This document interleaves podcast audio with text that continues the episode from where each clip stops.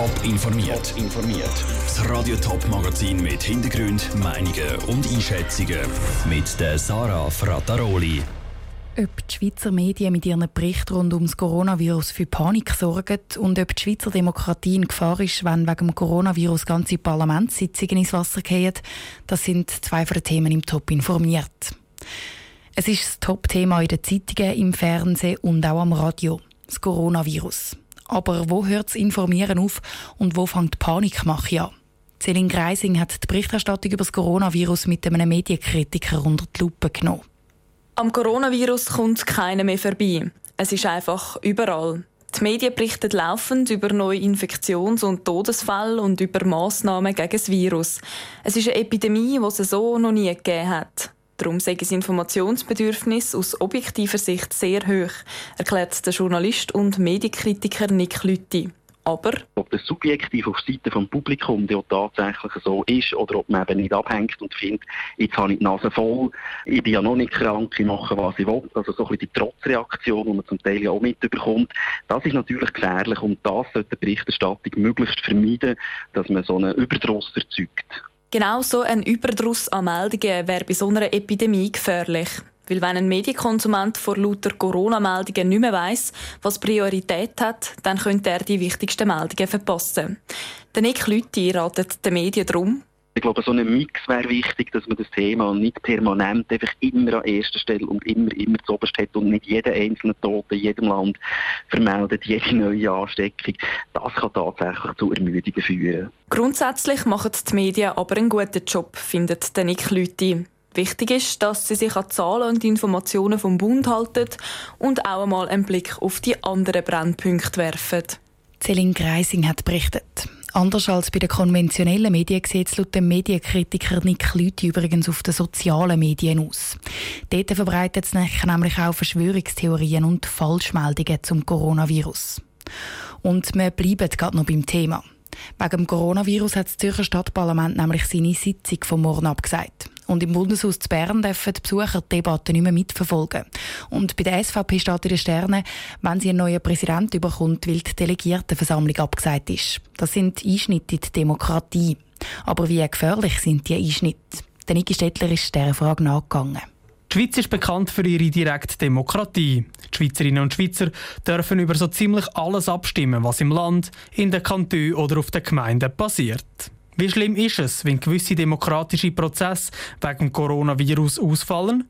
Der Politologe Urs Vögeli macht sich keine Sorgen um Demokratie in der Schweiz. Dann sind wir mit so vielen anderen Problemen beschäftigt, mit Versorgung und, und Wirtschaft und, und können Unternehmen weiter bestehen, kann man weiterhin reisen. Ich glaube, das ist schon sehr, sehr viel bräuchte, dass man da müsste sich Sorgen jetzt machen um Demokratie. Im Moment sehe ich es noch nicht schlimm, auch wenn einzelne Gemeinden ihre Sitzungen verschieben oder gar ganz absagen tägen. Er vertraut den Behörden, dass sie auch ohne politische Prozesse gut können weiterarbeiten können. Weitergeschafft wird auch im Bundeshaus trotz dem Coronavirus. Es gibt aber ein paar Einschränkungen. Es dürfen zum Beispiel keine Zuschauer auf der Tribüne zuschauen und es sind auch nur gewisse Medien zugelassen. Die Medien, die als vierte Gewalt im Staat gelten, haben die Aufgabe, den Volksvertreter genau auf die Finger zu schauen. Das ist mit dieser Einschränkung eben nicht mehr für alle Medien möglich. Aber auch das sehe ich kein Problem. Soweit ich weiss, online ist die ganze Session live, kann man die anschauen und kann schauen, wer wie stimmt. Alle Protokolle sind vorhanden. Von dem her habe ich jetzt hier nicht so grosse Befürchtungen, dass es jetzt hier mal ein Problem gibt. Der Urs Vögeli sieht nicht nur die Nachteile, wenn der Politbetrieb vom Coronavirus betroffen ist. Es hätte durchaus auch seine guten Seiten. Vielleicht ist es gar nicht so schlecht, dass man mal den Betrieb ein bisschen entschleunigen muss. Vielleicht auch politische. Ich meine, es hat neckische Artikel gegeben die letzten Jahre von der gesetzgeberischen Hektik. Vielleicht ist es eben gar nicht mal so ein Nachteil, wenn man da das Tempo mal ein bisschen runterfahren muss. Der Urs Vögeli hat genug Vertrauen in die Behörden, dass sie die Schweiz gut verwalten würden, falls es zu einem absoluten politischen Stillstand käme. Der Beitrag von Niki Stettler. Es gibt auch Parlamente, die dem Coronavirus trotzen und ihre Sitzungen gleich machen, zum Beispiel der Grosse Rat Thurgau. Der trifft sich morgen Morgen. Das Ratsbüro ratet aber allen, die zu der Risikogruppe gehören, dass sie daheim bleiben sollen. Brüder und Schwestern sind in der Kindheit und Jugend häufig beste Freunde. Sie gehen zusammen in die Ferien, zusammen in die Schule und zusammen durch Pech und Schwefel. Aber was, wenn der große Bruder oder die kleine Schwester plötzlich immer mehr am Abend unterwegs ist, anfängt Alkohol trinken oder Drogen nehmen? Sucht Schweiz lanciert genau für solche Fälle neue Plattform. Für Jugendliche, die nicht wissen, wie sie ihren Geschwistern oder sich selber helfen sollen. Andrea Blatter.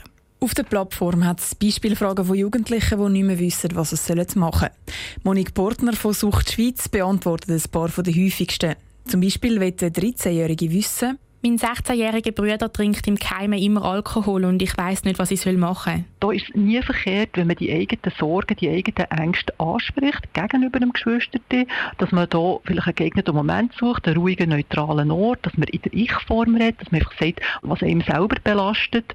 Und das ist sicher mal ein erster Schritt, dass man das Gespräch mit dem betroffenen Geschwisterten kann suchen kann. In der Ich-Form redet darum, weil das weniger wie ein Angriff wirkt und sich dann der oder die betroffene Jugendliche nicht automatisch muss verteidigen Wie gehe ich damit um, wenn mein grosser Bruder, der immer mein Vorbild war, plötzlich anfängt Gras zu rauchen? Da kann sicher zuerst mal auch Frust aufkommen, auch wie eine Enttäuschung, dass jetzt der Grossbruder nicht mehr der Vorstellung entspricht, die man hatte. Das führt zu Irritation, zu Fragen, vielleicht auch zu Wut. Und da ist es wichtig, dass man die Belastung nicht für sich trägt, dass man das Gespräch mit dem Bruder sucht und von seinen Ängsten redet. Ich will meine Schwester oder meinen Bruder zwar nicht in die Pfanne hauen und bei den Eltern petzen, aber ich weiß einfach keinen anderen Ausweg mehr. Es ist eben schon wichtig, dass man vor allem auch zu sich selber Sorge trägt und wenn eine Belastung gross ist, ist es nicht gut, wenn man sie für sich behalten und es ist besser, dass man das Gespräch zu einer Vertrauensperson sucht. Egal ob bei den gemeinsamen Kollegen oder am Nachttisch mit den Eltern, das Thema ist immer das gleiche und niemand interessiert sich für meine Probleme. Das kann bei den betroffenen Geschwisterkindern oder verschiedenen Belastungszuständen führen, also Depressivität, Angstzustände. Sie haben ja mehr Risiken, selber ein Suchtverhalten zu entwickeln in solchen Fällen ist sicher auch wichtig, dass Eltern oder auch Jugendliche selber die Initiative ergreifen, schon auch externe Hilfe zu holen. Die Monique Portner versucht Schweiz im Beitrag von Andrea Blatter. Die externe Hilfe kommen Jugendliche und Eltern zum Beispiel bei Beratungstelefon oder eben im Internet über. Top informiert, auch als Podcast. Mehr Informationen gibt es auf toponline.ch.